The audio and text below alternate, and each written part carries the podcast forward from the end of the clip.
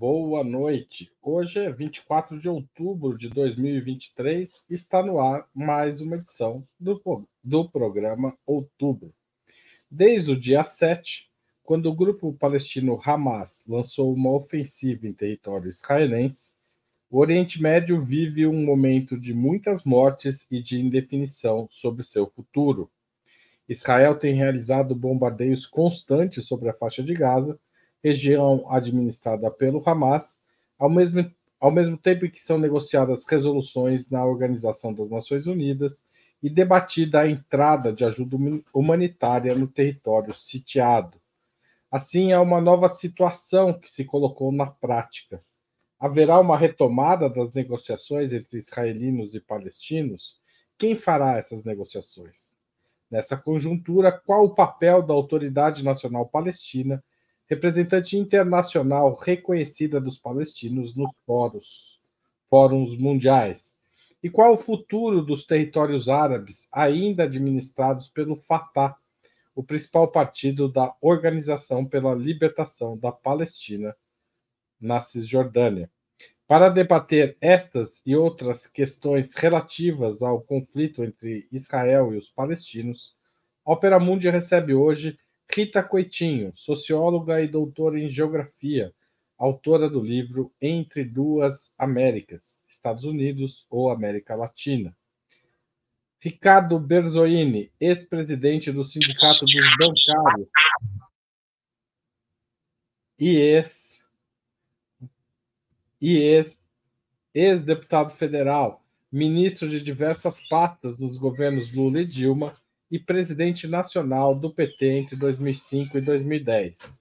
E para completar o trio, Rose Martins, formada em Relações Internacionais pela Universidade Federal Rural do Rio de Janeiro, mestra e doutoranda em Economia.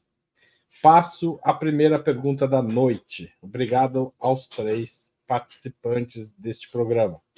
O presidente francês Emmanuel Macron, em conversa com o premier israelense Benjamin Netanyahu, propôs a criação de uma frente contra o Hamas que incorporasse a Autoridade Nacional Palestina e o Estado de Israel. Isso é uma proposta ou uma provocação? Uma armadilha para a Autoridade Nacional Palestina e para a OLP? Começo com Rose Martins. Obrigado, Rose. Boa noite, Haroldo. Boa noite, Ricardo, Rita. Boa noite a todos que nos assistem. Obrigada mais uma vez pelo convite. Bom, essa proposta francesa, eu não sei exatamente se é uma provocação, uma armadilha, mas com certeza não é algo que defenda a vida dos palestinos de Gaza. Né? Os franceses, essa proposta que o Macron levou, seria de usar aquela coalizão de 2014, liderada pelos Estados Unidos, para combater o Estado Islâmico na Síria e no Iraque. É, só por aí a gente já vê o Estado Islâmico que foi uh, recebeu dinheiro de forma indireta dos Estados Unidos. É, então acho que não, é uma não solução. O Macron uh, nos últimos tempos tem, tem feito um esforço para ter algum protagonismo nas questões internacionais, como se a Europa e a, e a França em particular tivesse uma política externa é, autônoma dos Estados Unidos, que não estivesse uh, ligada diretamente com a estratégia de segurança dos Estados Unidos. E, obviamente, que isso não dá certo. Então, acho que é, é, essa proposta dele acaba soando como algo vazio. Mas vazio no sentido de que não vai trazer uma solução, de que não isso não vai uh, é, impactar na questão humanitária na faixa de Gaza nesse momento. Mas eu acho que mais do que uma provocação, ela revela essa posição francesa dos últimos anos, né, de estar subjugada à estratégia de segurança dos Estados Unidos, porque coloca o Hamas como um grupo terrorista a ser combatido, assim como o Estado Islâmico, uma vez que estão, estão elas, o, Macron está propondo usar essa coalizão de 14, de 2014. Né? O Estado Islâmico tinha é, é, é, uma, é uma organização diferente do Hamas. Né? A gente já discutiu aqui nos outros programas métodos que estão sendo utilizados pelo Hamas nesse momento, mas o Estado Islâmico é uma outra coisa. Né? Então, essa, essa, essa proposta francesa, acho que talvez é para mostrar desse esforço que eu tenho visto nos últimos tempos para mostrar que a França tem algo para dizer, né? Mas eles não têm força para essa provocação, é, eles não têm força uh, para criar um ambiente diplomático, porque é, apoiam o, o governo de Israel de forma direta e indireta. Em relação à autoridade palestina, se quer a autoridade palestina está saindo do campo do discurso, até melhorou um pouco agora, né, em relação aos ataques a Gaza, mas a autoridade palestina também não tem feito muito nos últimos anos para melhorar a situação dos palestinos. Então, é, é uma, é uma proposta que a gente tem que ver, talvez, como uma, um sinal que a França está alinhada com a estratégia dos Estados Unidos no sentido macro e micro, tanto nos últimos anos, com a, a posição que eles adotam em relação à guerra da Ucrânia, deixa isso claro, e nesse conflito em específico. É, não vai levar nenhuma. Inclusive, além dessa proposta de usar a coalizão de 2014 é, para combater o Hamas ao lado do, do, de Israel e da autoridade palestina, eles enviaram um recado para o Irã, né? Para o Irã não se não se meter aí nesse conflito para não uh, acabar que outros países da região entrem e fique ainda mais complexo. Então é essa posição que a França tem adotado no sistema internacional, né? estar subjugada à estratégia de segurança dos Estados Unidos, mesmo que, obviamente, no discurso deles isso não fique é, claro.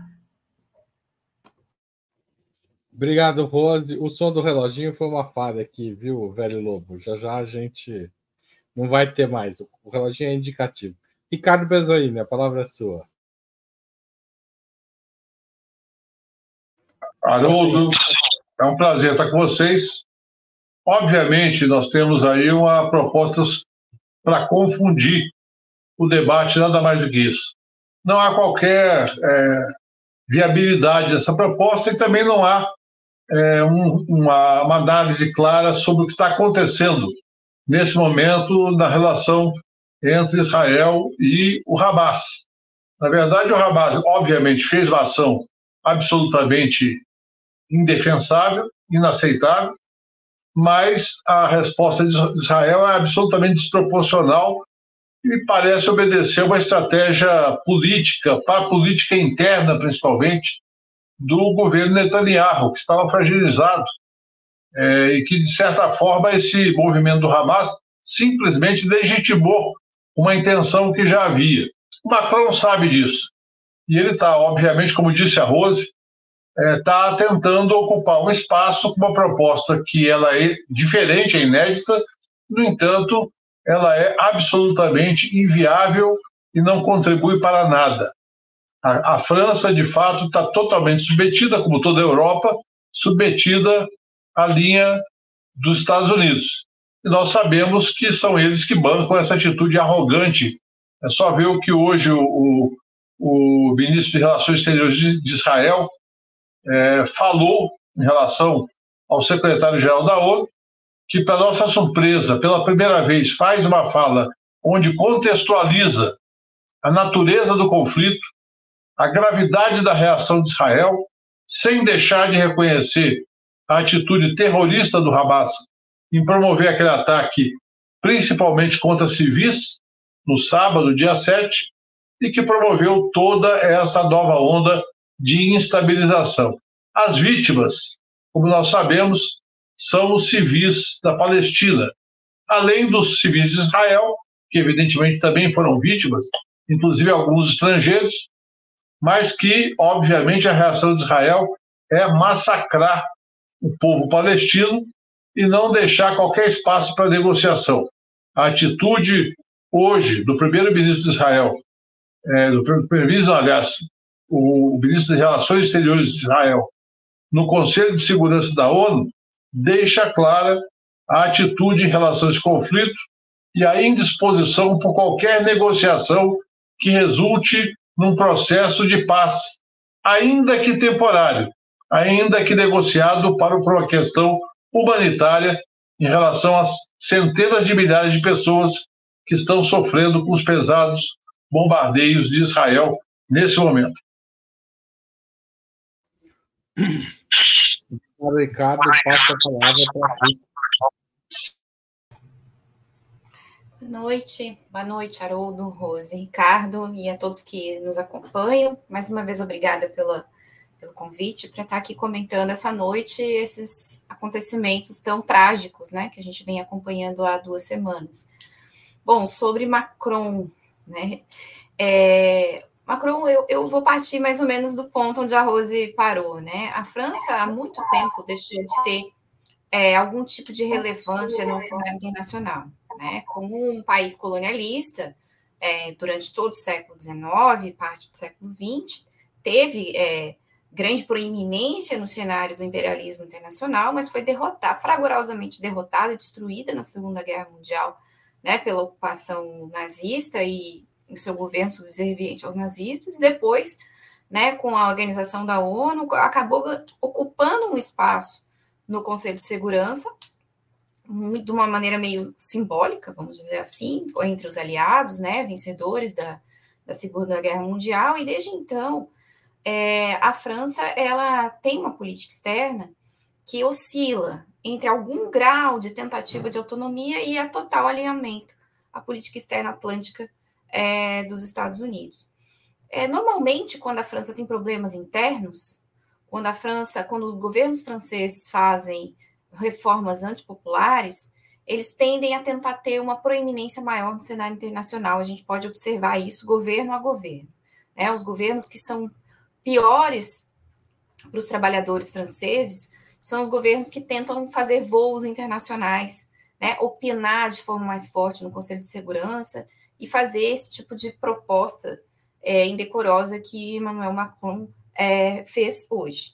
É, de fato, a França é uma ex-potência, né, um, um, país, um imperialismo em decadência, né, subserviente aos Estados Unidos da América, é, engendrada ali na União Europeia de uma maneira um pouco, um tanto quanto proeminente, se, for, se a gente for comparar com os demais membros do Estado europeu, mas subalterna também à política alemã. Então, a França é, não tem importância, vamos dizer, significativa no cenário internacional. O que Macron faz?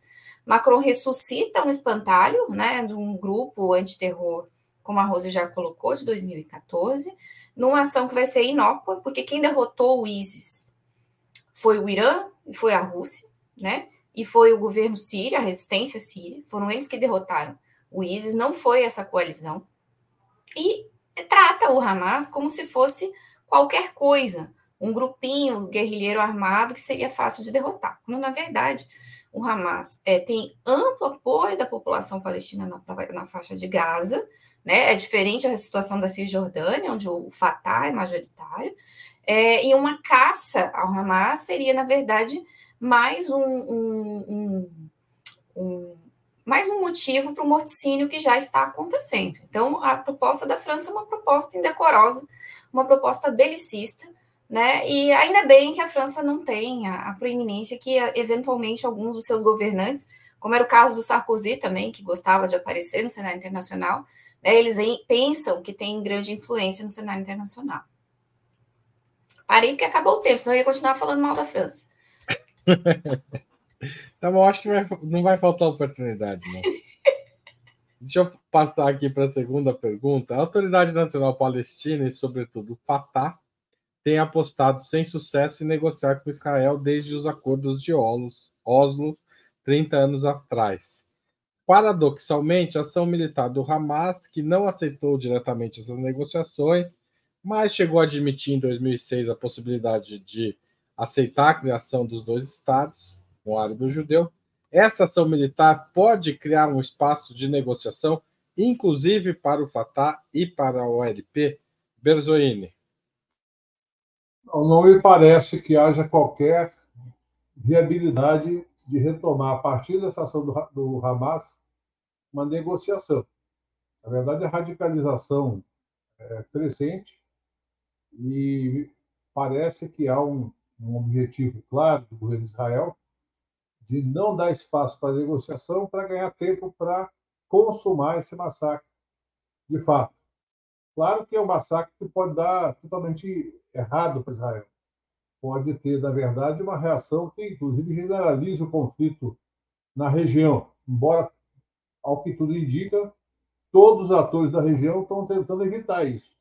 Mas o nível de radicalização é tão brutal, a quantidade de mortos, de feridos, de pessoas que estão sem água, sem acesso a medicamentos, os hospitais sem acesso a combustível para acionar os geradores, para garantir as cirurgias ou mesmo os, o funcionamento de equipamentos hospitalares.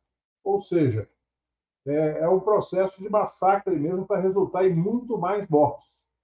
E quando eles vão para a reunião do Conselho de Segurança, com essa atitude, com essa postura arrogante, é, provocando não apenas a autoridade palestina, mas provocando fundamentalmente a, a direção da própria ONU, com a provocação ao secretário-geral da ONU, ainda que nós saibamos da fraqueza do Guterres em termos de liderança do processo, mas hoje ele fez uma fala contundente onde ele contextualizou todos os aspectos desse conflito. E isso coloca, evidentemente, a demonstração de que não há nenhuma vontade de encontrar uma saída negociada. Como eu disse anteriormente, sequer para a abertura de corredores humanitários consistentes ou para a saída de palestinos que queiram sair, ou para a entrada de suprimentos que possam assegurar a sobrevivência. Ao que tudo indica, essa, esse movimento do, do Hamas só provocou a intenção do próprio Netanyahu de atacar é, a faixa de Gaza e promover internamente uma coesão em torno do seu governo, ainda que uma coesão frágil, que há muitas críticas às falhas de segurança que ocorreram no dia 7, mas essas falhas de segurança, obviamente, estão hoje é, eclipsadas pela unidade teórica em torno dos, dos, do, do, que aconteceu no dia 7 e da reação do governo que está massacrando o povo palestino sem dar qualquer chance de sobrevivência. Obrigado, Bezoine. Eu vou passar a palavra para Rita e vou colocar no ar uma, na tela uma matéria do Opera Mundi que trata desse, dessa, digamos, dessa discussão entre o Guterres e o uh, e Israel. Tá certo? É Rita, não é Rose. Hoje todo mundo é com R aqui, o pessoal tá, o, o José Igor está se confundindo. Rita. Bom, é só eu acho que é importante em 30 segundos contextualizar os acordos de Oslo, né? Não sei, a gente tem é, uma audiência super erudita, mas às vezes aparece alguém novo aqui que não, que não conhece, né? Lembrar que os acordos de Oslo aconteceram ali em 93, 95, é, e eles previam, o primeiro deles previa o fim do conflito, né? Previa um escalonamento onde havia, haveria áreas em que a Autoridade Nacional Palestina governaria plenamente, outras áreas haveria ali uma divisão entre governo civil da Autoridade Nacional Palestina e militar de Israel e, e previa um, um, um avanço na, na, solução dos dois estados, né? E é importante lembrar disso, é, e é importante lembrar também que após a assinatura desses acordos, em 95, o premier israelense foi assassinado por um radical, é, um, um, judeu radical, né? É, ortodoxo. É, por que, que eu estou lembrando disso? Para lembrar que Israel não cumpriu nenhum ponto dos acordos de Oslo. Nenhum ponto. É, e que é, a gente chega na situação atual, é, que é muito pior do que a situação que, que, que, os palestinos já se encontravam nos anos 90, que era uma situação muito ruim, é, e numa situação em que a gente tem a faixa de Gaza cada vez mais espremida e a região da Cisjordânia também com avanço é, de ocupação por, de, de, assentamentos ilegais de colonos é, israelenses, né? Lembrando que a Cisjordânia, quem domina é o Fatah, né? E não o Hamas. E, é, e lembrando também que durante esses 18 dias morreram muitas pessoas também na Cisjordânia e não só na faixa de Gaza. Por que, que eu estou recuperando isso e, de, e, e, e enfatizando para poder responder a pergunta? Porque me parece que é, Israel não tem nenhum interesse em cumprir os acordos de Oslo, porque se tivesse interesse já tinha cumprido, né? É, quantos governos, quantas coalizões com ampla maioria? Agora eles estão num, numa encalacrada lá que ninguém tem maioria, custaram formar um governo e é um governo muito instável, com muita oposição. Mas tiveram governos com maioria razoável ao longo dos anos e não conseguiram avançar nenhum ponto. Então, Israel não tem interesse nenhum em cumprir os acordos de Oslo. Não vai ser é, essa guerra, não vai ser um tratado um acordo posterior a essa, a essa agressão de Israel, né, que vai resolver e que vai fazer que, que Israel cumpra esses acordos. Infelizmente, é, hoje eu tenho uma opinião que é uma opinião muito impopular, mas a opinião de que Israel só vai negociar é, se acontecer algum tipo de espraiamento do conflito no Oriente Médio, de modo que Israel fique numa situação é, pior e fique numa situação de, de minoria, vamos dizer assim, de insustentável. Embora a gente saiba da superioridade militar de Israel, é, da imensa. É, do tamanho do exército de Israel, do quão bem armado é o exército de Israel, e, a, e, e muitos de nós suspeitemos que Israel também deseja um espraiamento de, do conflito, né, uma vez que bombardeia o sul do Líbano, que faz ilações em relação ao Irã, que faz provocações em relação aos países é, da região. Mas, infelizmente, me parece que o único ponto de inflexão de Israel hoje é se for militarmente ameaçado. E aí não vai ser pelos palestinos, não vai ser o Hamas que vai ameaçar Israel, né? E sim um, um, um, um espraiamento do conflito para toda a região com a entrada do, do Hezbollah, com a entrada do Irã. Infelizmente, me parece que só algo assim mudaria a chave. Ou se a política dos Estados Unidos mudasse completamente. Mas isso eu acho que é pergunta para uma outra, é, tema para uma outra pergunta e o meu tempo já acabou. Tá certo. Rose Martins, vamos completar essa rodada. Só é, sublinhar uma informação que a Rita trouxe na outra, na outra pergunta é, sobre a destruição das bases do Estado Islâmico, né, da participação síria é, e Rússia e Irã né? Porque eu não falei isso, eu, eu falei sobre essa coalizão, mas é importante sublinhar isso, né? Nem foram os Estados Unidos que ajudaram a, a Síria nessa tarefa de, é, de derrotar o Estado Islâmico dentro do território da Síria, sobretudo, que é onde estavam agindo na guerra civil. Bom, é, eu concordo muito com o que a Rita falou sobre até esse ponto que ela tocou sobre a opinião impopular. É, Israel já provou que não quer sentar para negociar. E é esse, esse conflito dá para a gente algo nos ajuda a analisar ele, porque ele tem muito tempo. Então, são muitos elementos durante todos esses anos, essas décadas, mais de sete, de 75 anos, 75 anos por aí, né? Mais de sete décadas, é, que nos permite pegar vários acontecimentos e fazer uma análise até, até mais profunda. E tem vários pontos, tem as resoluções da ONU, várias resoluções da ONU.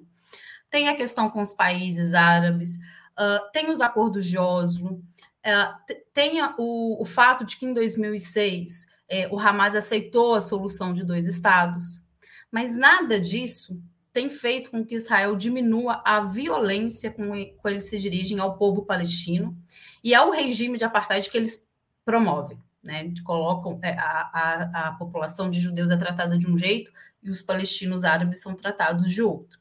E nada tem feito é, com que isso mude. É impressionante. O Breno usou uma palavra aqui no outro programa, e é verdade, eles são irredutíveis e têm o apoio dos Estados Unidos e dos países da União Europeia. Então, é uma situação extremamente dura para os palestinos. E aí, no sentido do que a Rita falou, e eu concordo, o que eu acho que pode fazer com que Israel volte né, para a mesa de negociações em outra posição, que eu acho também que é muito difícil, é que a vida uh, para eles, de seus cidadãos, esteja correndo risco. E isso implica num conflito uh, com maiores dimensões. E um conflito com maiores dimensões com outros atores, obviamente. É, e, gente, e isso também a gente não sabe se vai ser possível. Outro ponto que possa fazer, e a Rita também falou, é uma mudança na política dos Estados Unidos. Isso também é extremamente complicado, porque os democratas e os republicanos têm a mesma posição sobre Israel. O discurso e a retórica pode ter alguma diferença, mas na prática é a mesma política de apoio, as, apoio financeiro, militar e político ideológico às ações de Israel.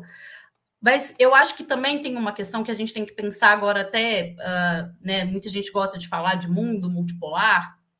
Eu tenho críticas um pouco a essa tese, mas eu acho que os países né, que estão reivindicando essa nova posição no sistema internacional uh, precisam pressionar o Estado de Israel, cortar relações diplomáticas, uh, aderir àquela campanha de sanções, boicotes, para tentar, é, é, é, de todas as frentes, da frente política, pelo menos, criar uma, um, um, quadro desconfortável para o Estado de Israel, para ver se isso surte algum resultado do ponto de vista de deles sentarem uh, para ver o que se pode fazer naquela região, porque a gente está falando é, de 15 dias para cá de mais de 1.500 crianças mortas. Então é algo está acontecendo uma catástrofe em Gaza, também na Cisjordânia, uh, e eles são irredutíveis. Então eu penso que a força militar e o aperto político nesse momento é o que pode fazer com que mude a posição de Israel, porque uh, em relação ao apoio norte-americano é o que eu sou mais descrente, né,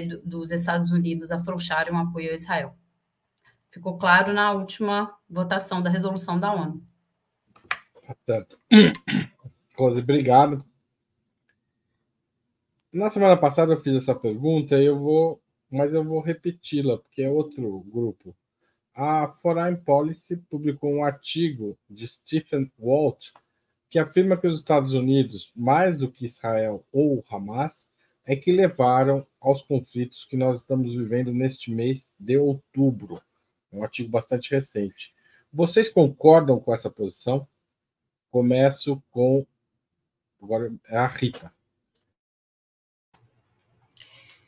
É, o Walls, ele inclusive é autor de um livro junto com o John Mearsheimer, é, em que eles falam sobre o lobby é, de Israel é, nos Estados Unidos. Ontem, por coincidência, eu estava circulando no Twitter um corte é, de uma conferência do John Mearsheimer, onde ele falava sobre a impossibilidade de se criticar o Estado sionista é, de Israel nos Estados Unidos. E ele falava justamente sobre é, a presença do lobby é, israelense, tanto dentro do Partido Democrata quanto dentro do Partido Republicano.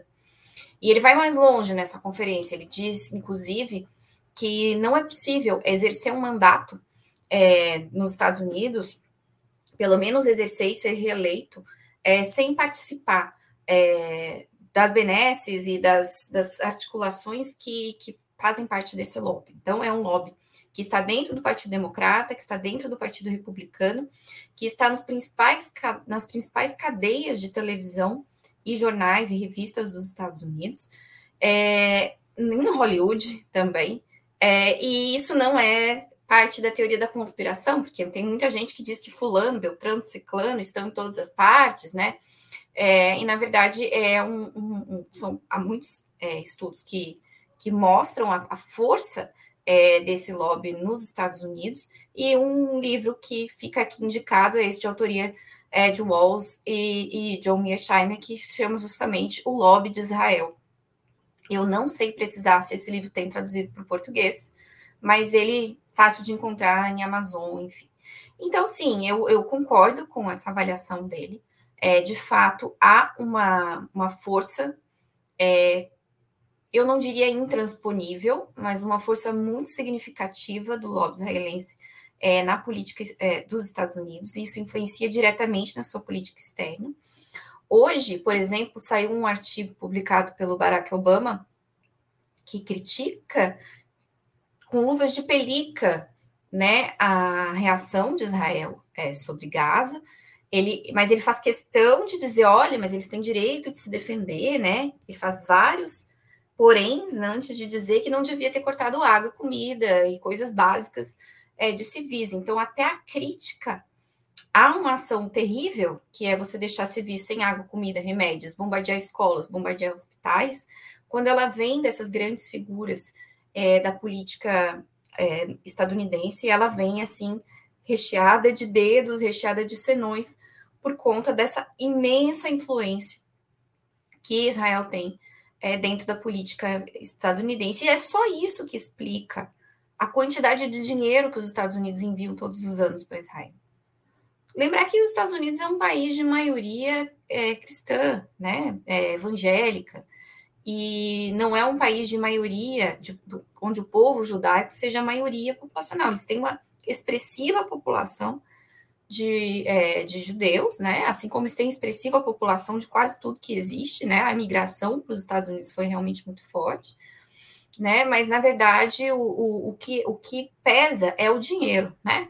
É, e esse dinheiro ele está concentrado é, nessas indústrias que eu falei, principalmente da comunicação, na, nas, na grande finança também, em Wall Street, e fundamentalmente atuando dentro dos partidos, dos dois únicos partidos relevantes da política estadunidense. Obrigado, Rita. Passo a palavra para a Rose.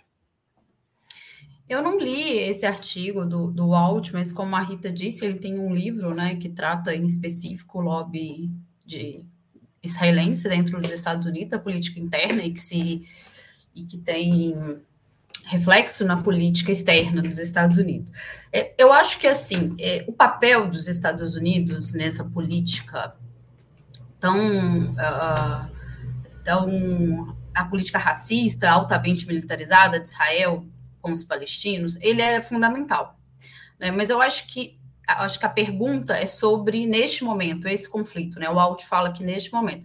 Eu acredito que tenha grande parte, eu concordo grande parte com essa afirmação.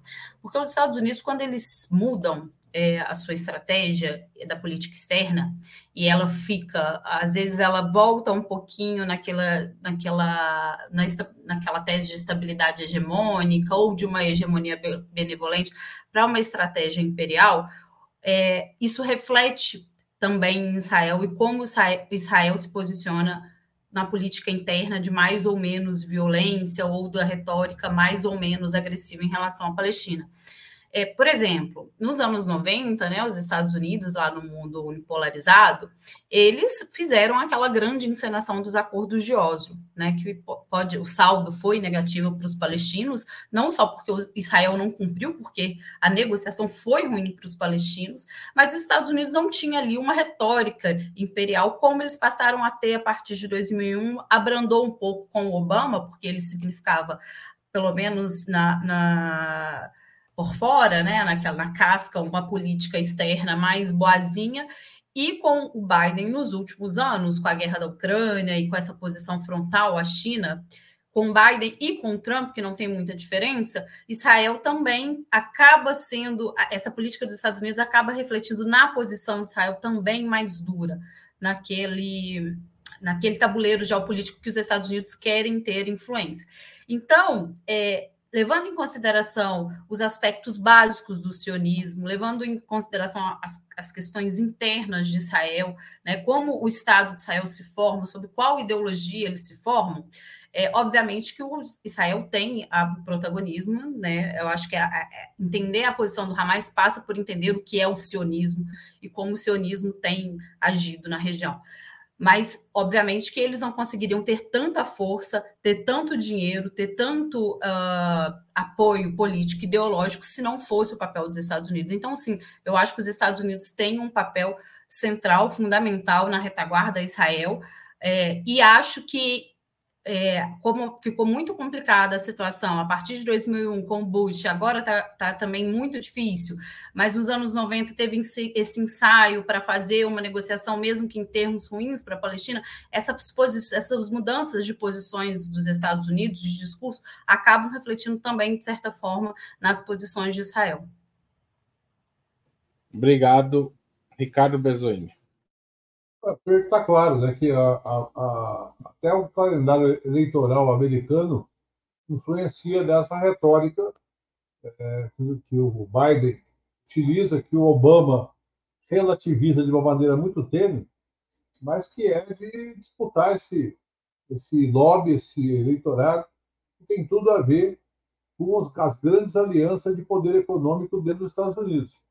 A política interna de Israel, ela joga um papel importante nesse momento, em função do enfraquecimento do Netanyahu e do seu governo, e, simultaneamente, a política interna dos Estados Unidos também tem um papel extremamente relevante no processo.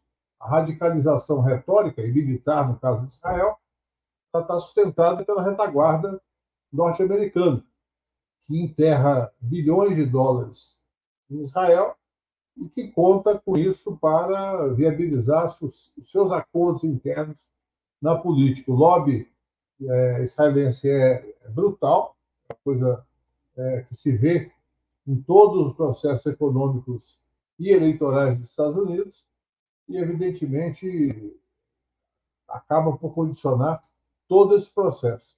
A verdade é que nós vamos, a partir do decorrer desse processo, você pode ter o um isolamento dessa posição. Ainda que a Europa esteja totalmente subordinada às posições americanas, inclusive os partidos, do centro-esquerda europeu, fazendo um papel subordinado ao governo norte-americano e à sua política, tanto na questão da Ucrânia quanto na questão de Israel.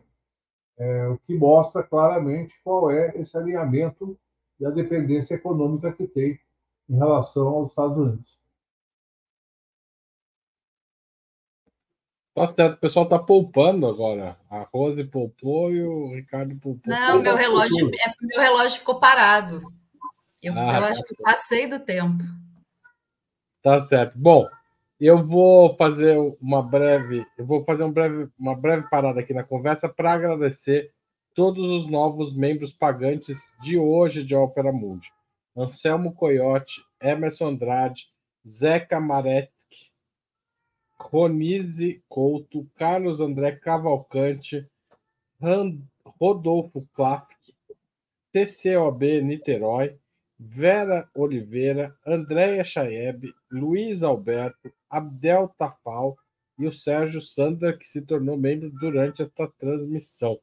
Então, vocês estão ajudando a financiar o nosso jornalismo, o apoio dos internautas e dos leitores de Opera Mundi em www.operamundi.com.br barra apoio é fundamental para nossa sobrevivência.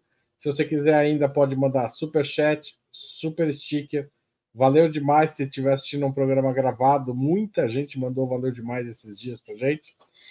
E finalmente o Pix também está tendo bastante Pix. A gente precisa do seu jornalismo, do seu apoio para ampliar e para fazer ainda melhor o nosso jornalismo. Então, obrigado a todo mundo que já contribui com Opera Mundi ou que for passar a contribuir neste momento. Valeu.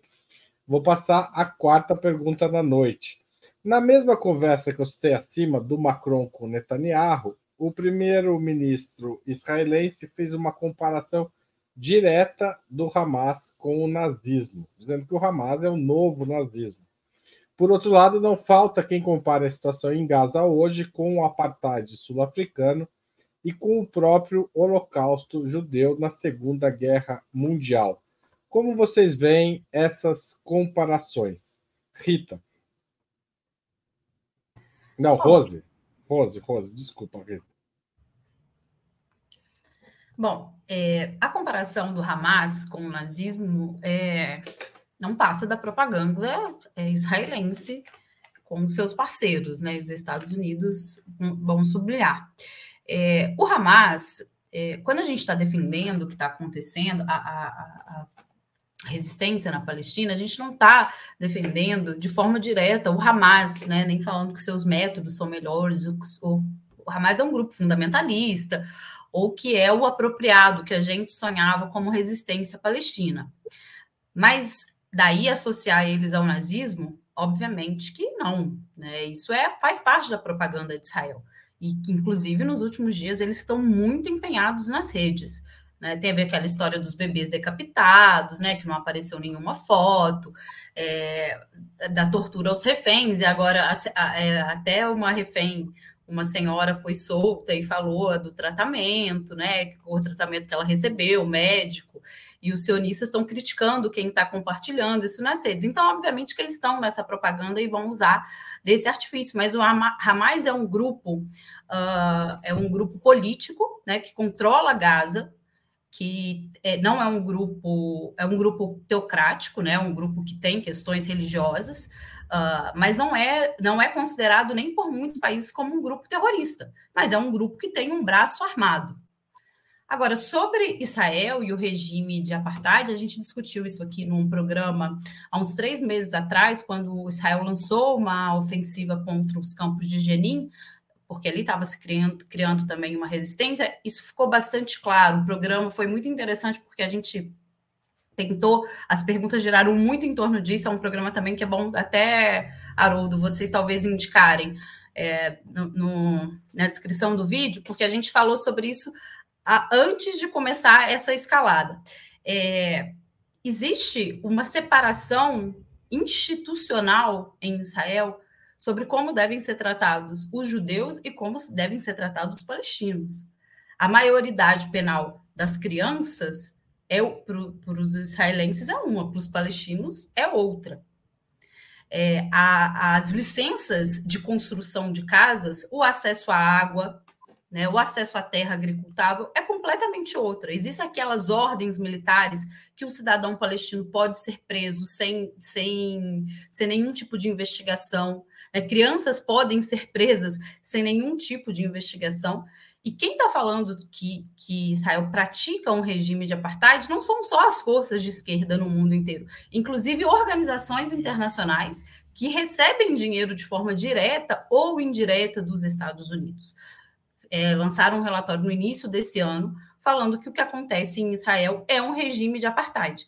É, também queria indicar aqui quem tem mais propriedade para falar, o Breno fez um programa sobre isso hoje, que ele, de forma muito cuidadosa, porque parece que o, o Breno é muito estudioso dessa questão, de forma muito cuidadosa, ele vai colocando vários pontos em que, que dá para a gente chegar à conclusão de que se conforma um regime de apartheid. Então, tem várias vozes no mundo inteiro chamando atenção para isso, inclusive essas organizações. Então, é, é, eu não acredito, discordo da, dessa associação com o Hamas, acho que isso é propaganda, uma propaganda também levada a cabo pelos Estados Unidos, assim como a propaganda de terrorismo deles, que eles viram o século fazendo, sobre vários grupos, inclusive grupos que eles ajudaram a armar. É, e, e o que acontece em Israel né, do, que eu, do que eu tenho estudado, de que eu tenho escutado os especialistas falando, de que essas agências mostram, é que existe um regime de apartheid. Né? Os palestinos não têm os mesmos direitos, eles são vistos como cidadãos de segunda classe. Né? O que é a característica também do sionismo? O sionismo se funda dessa forma, né? de que os judeus uh, são superiores ao, aos palestinos, portanto, os palestinos não precisam ter os mesmos direitos. Obrigado. Passo a palavra para o Ricardo. Acho que fica claro para quem observa todo esse cenário, e hoje o, o Guterres foi muito explícito nessa questão, quem radicalizou o processo foi o governo de Israel. Vários governos de Israel radicalizaram o processo desses anos todos. É, chegando ao ponto, como já foi dito aqui, de ter um, um primeiro-ministro de Israel que defendia o diálogo, a solução de dois estados, assassinado, partir daí uma radicalização ainda maior quando quem assassinou foi um judeu radical, que era contra o acordo. E que, é, obviamente, não, não houve, naquele momento, é, o prosseguimento do processo de negociação da madeira como deveria ter havido. Isso provocou, evidentemente, um processo de radicalização também entre os palestinos. A chegada do Hamas ao poder na faixa de Gaza tem a ver com isso tem a ver basicamente com esse processo de ausência de perspectiva. E o apartheid, que provoca a dificuldade de sobrevivência, o empobrecimento, a inviabilidade econômica da população, a dificuldade em relação à saúde, em relação ao emprego, em relação a várias questões fundamentais para a sobrevivência. Então, quando Netanyahu caracteriza o Hamas como novo nazismo, na verdade ele está querendo é, criar uma imagem que ajuda a sustentar a sua ação absolutamente genocida nesse momento. Isso, na verdade, cria, é, em termos de retórica da imprensa internacional, uma reverberação que tem eficácia do ponto de vista de comunicação. Não há, não, não há razão para nós entendermos a ação do Hamas no dia 7 como algo que tivesse um planejamento político estratégico para ter alguma consequência positiva.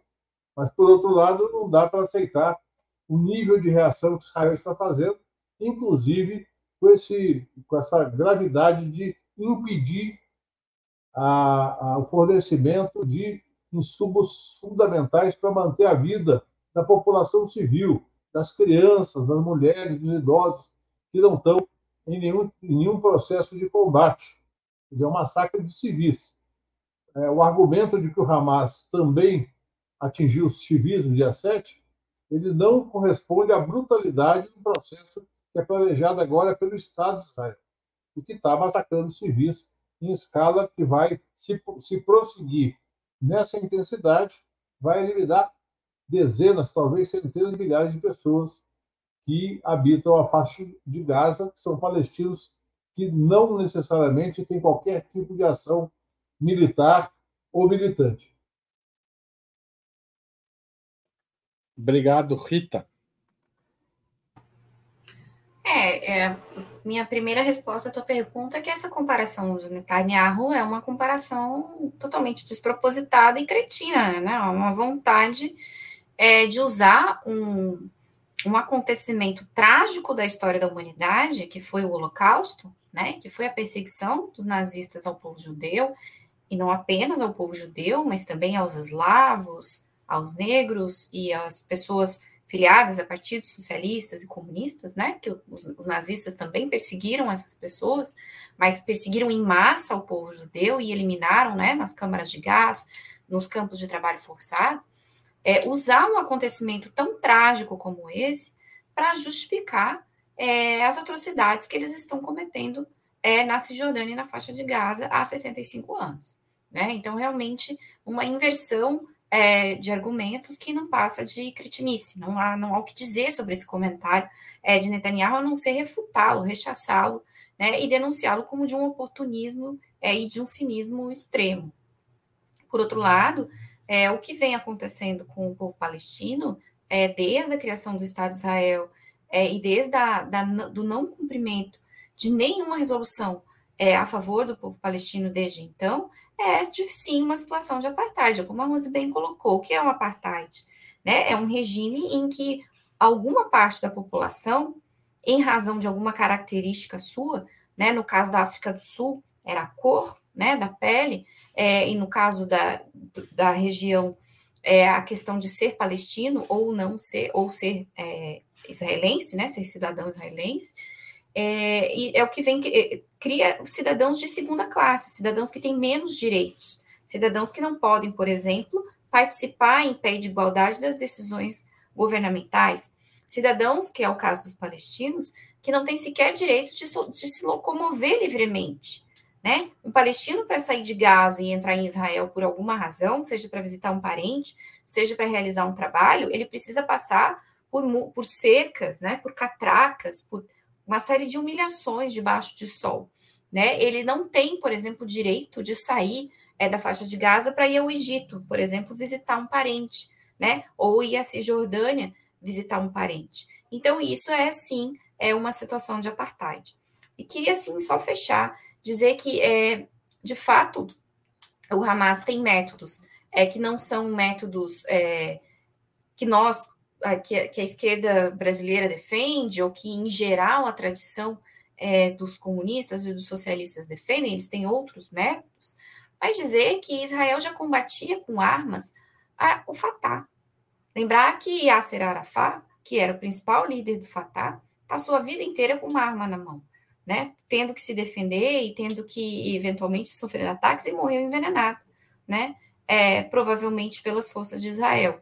Então, é, essa questão da, da, violência do conflito é, e dos métodos violentos contra o povo palestino, é, independentemente de quem for o grupo político que leve adiante que, e que, que o poder político na região, é, vai ser acusado por Israel de ser terrorista, de ser isso e aquilo, porque é do interesse de Israel eliminar fisicamente o povo palestino. Obrigado, Rita eu vou passar para a última pergunta. Como vocês avaliam, até o momento, a atuação do Brasil neste confronto, considerando que o Brasil preside até o dia 31 de outubro o Conselho de Segurança da ONU? O Brasil hoje defendeu a criação publicamente do Estado palestino. Aliás, o André, aqui no nosso chat, perguntou se o Hamas defende a solução de dois Estados. O Hamas não defendeu, não fazia parte do programa do Hamas a solução de dois estados, mas em 2006, assim que ele ganha as eleições para governar a faixa de Gaza, ele admite essa possibilidade, mas Israel não topa negociar com o Hamas, tá certo? Então, esclarecendo aqui a dúvida do André e passando a pergunta. Como vocês avaliam a atuação do governo brasileiro? Ricardo Brazoini começa dessa vez. O governo brasileiro tem atuado, na minha opinião, de maneira bastante objetiva, colocando posições claras. A, a condição de presidir o Conselho de Segurança é, coloca uma condição de tentar construir soluções. Mas o governo tem sido claro, tanto na defesa da, da, da, da tese dos dois Estados, é, da, da, da negociação como solução, quanto no conflito, atuando de maneira a buscar uma solução, ainda que temporária, para amenizar a situação do, do povo palestino que está sendo massacrado. Então, é uma atuação que se, se insere numa estratégia mais ampla em relação à política internacional, é de um, um protagonismo que o Brasil perdeu durante o governo Bolsonaro, no qual nós tivemos um isolamento completo do Brasil em todos os âmbitos das relações internacionais, em relação aos BRICS, em relação à América Latina e também em relação às grandes questões mundiais. E o governo retoma o protagonismo, busca construir soluções, apresentou uma proposta de resolução extremamente equilibrada, não é uma proposta só para marcar a posição, mas para encontrar, de fato, uma solução capaz de tratar da questão emergencial e atua no sentido de construir uma solução mais estratégica. É óbvio que todos sabemos as limitações da ONU, não só nesse caso, mas em vários outros. E o Conselho de Segurança, com o direito de veto que os Estados Unidos e outros países têm, evidentemente se torna ainda mais limitado quando não permite que haja uma votação em que seus membros possam expressar, pela maioria dos votos, uma posição que construa uma solução. Então, eu creio que a posição é equilibrada, é correta, e que pode ser é, um fator de construção de uma solução, ainda que seja insuficiente para tratar do problema, porque, de fato, a postura de Israel e dos Estados Unidos é de radicalizar posições e não buscar construir uma solução para esse conflito. Obrigado, Rita Coitinho. Bom, quando, quando a gente conversou sobre esse tema na semana passada, é, ainda não tinha acontecido a votação é, do Conselho de Segurança, né? E eu mencionei que achei o texto que o Brasil propunha um texto bastante vago, porque não pedia o cessar-fogo é, imediato, pedia pausas humanitárias imediatas, e no fim o, o texto que foi votado já não tinha mais nem a palavra imediatas, pedia pausas humanitárias, né? É claro que isso tudo é, é resultado do, da correlação de forças dentro do Conselho de Segurança, né? E de que o governo brasileiro é, sabia que não, nada mais ousado é, teria chance de ser aprovado. Né? Então, assim, na medida do possível, na medida do que é possível um país como o Brasil, que não é membro permanente do Conselho de Segurança, que não possui poder de veto, é, fazer, e que está nesse momento como presidente do Conselho de Segurança, o Brasil tem atuado, sim, de uma maneira bastante é, importante, bastante propositiva, é, e eu tenho gostado mais das declarações dessa semana é, do presidente Lula e também do próprio Mauro Vieira, né, é, exigindo agora, sim, o cessar-fogo. Me parece que nesse sentido o Brasil, é, o Brasil tem uma posição que é histórica da diplomacia brasileira de apoiar a solução dos dois estados, o Brasil, como eu mencionei no outro programa, programa reconhece a Autoridade Nacional Palestina. A Autoridade Nacional Palestina no Brasil tem é, status né, diplomático. É, o Brasil votou no, no, na Assembleia Geral da ONU, alguns anos atrás, pela, pelo reconhecimento da Autoridade Nacional Palestina como membro observador né, da Assembleia Geral da ONU, uma posição que, aliás, na Assembleia Geral, somente Estados Unidos e Israel e mais um país pequeno foram contrários, né? O, o mundo inteiro é, foi favorável a esse, a esse status para a representação é, da Palestina. Então, o Brasil ele, ele continua levando adiante essa posição, que é a, a posição mais acertada, que é a posição do diálogo, da construção de uma solução política, porque não há solução para a situação ali se não houver, de fato, uma solução política, que é a construção é, de um Estado para o povo palestino, ou é, é, alternativamente, como muitos movimentos é, palestinos hoje defendem, um Estado único, onde todos sejam cidadãos com o mesmo patamar, vamos dizer assim, é, de cidadania, né? sem, sem apartheid, né, um Estado único, também é uma solução que alguns, alguns movimentos palestinos defendem, né, que precisa ser também discutida, mas a posição é, oficial do Brasil, a posição é, que prepondera, vamos dizer, nesse meio, é a solução dos dois Estados, e o Brasil tem atuado nesse sentido, tem criticado é, os bombardeios, tem criticado o massacre de civis, e o presidente Lula fez agora, recentemente, também uma fala falando que é totalmente desproporcional a ação de Israel na Palestina e defendendo veementemente né, a proteção aos civis, o que é muito importante, muito significativo, embora a gente saiba que Israel só faz o que quer, né? Enfim, mas é, acho que o Brasil tem se comportado da maneira como precisa se comportar. Obrigado, passo a palavra para Rose. Como a gente, como a Rita disse, a gente chegou a discutir aqui no final do último programa a resolução apresentada uh, pelo Brasil. É, eu pessoalmente achei uma resolução muito vaga. Acho que tem duas coisas a serem consideradas. Primeiro, é o histórico de não cumprimento de Israel uh, é, das resoluções do Conselho de Segurança. É, até dei o exemplo aqui que em 2016 os Estados Unidos se abstiveram numa votação sobre a construção de casas, portanto, a, a resolução passou, a construção de casas de colonos israelenses em terras palestinas, e no final de dezembro de 2016 e no início de 2017, nos primeiros dias de janeiro, Netanyahu anunciou a construção de quase 600 casas. Então, como um exemplo é, mais recente de como que eles lidam com as resoluções do Conselho de Segurança.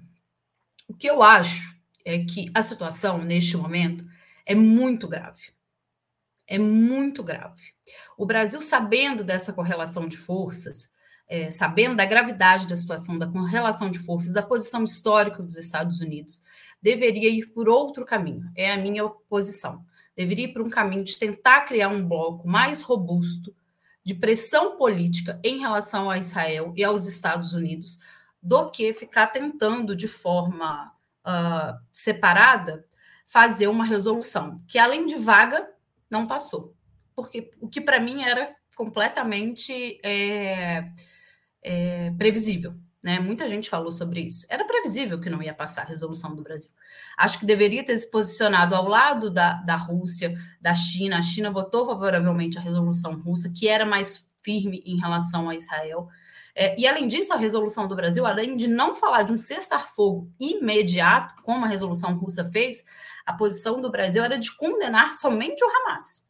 Não citava nada sobre Israel. E, e volto a falar: acho que a posição do Brasil neste momento não pode ser dissociada da gravidade do que está acontecendo em Gaza da gravidade de mais de 1.500 crianças mortas é, em 15 dias. Então, eu talvez esteja sendo muito radical na minha posição, mas acho que não é o momento de tentar fazer um caminho diplomático único sem resultados. Eu acho que o Brasil deveria se posicionar firme ao lado de outros países de aliados, como a Rússia. A Rússia é, também se posicionou entre hoje e ontem de uma forma mais firme.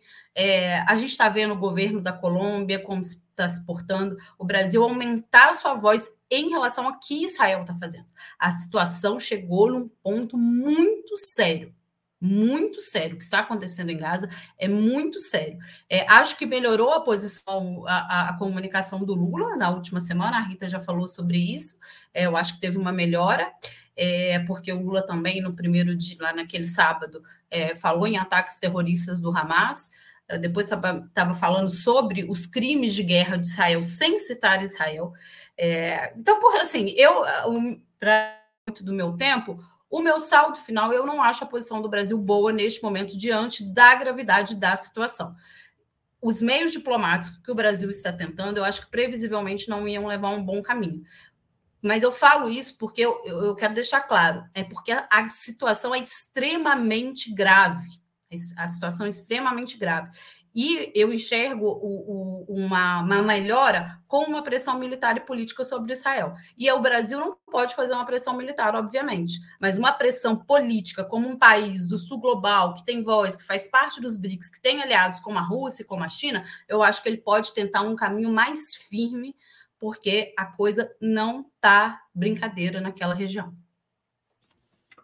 Obrigado, Rose. Então a gente está chegando ao fim.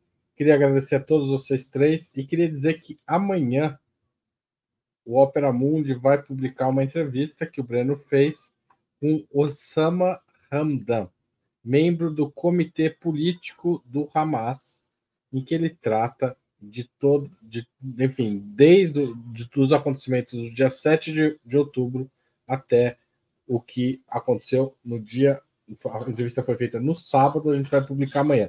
Vai estar no YouTube e também vai estar no site. Então, amanhã às 11 da manhã no YouTube, meio-dia no site, vocês podem assistir e ler essa entrevista. Muito obrigado a todos vocês três, a todo mundo que participou, debateu, é, discutiu aqui no chat, muita gente participou.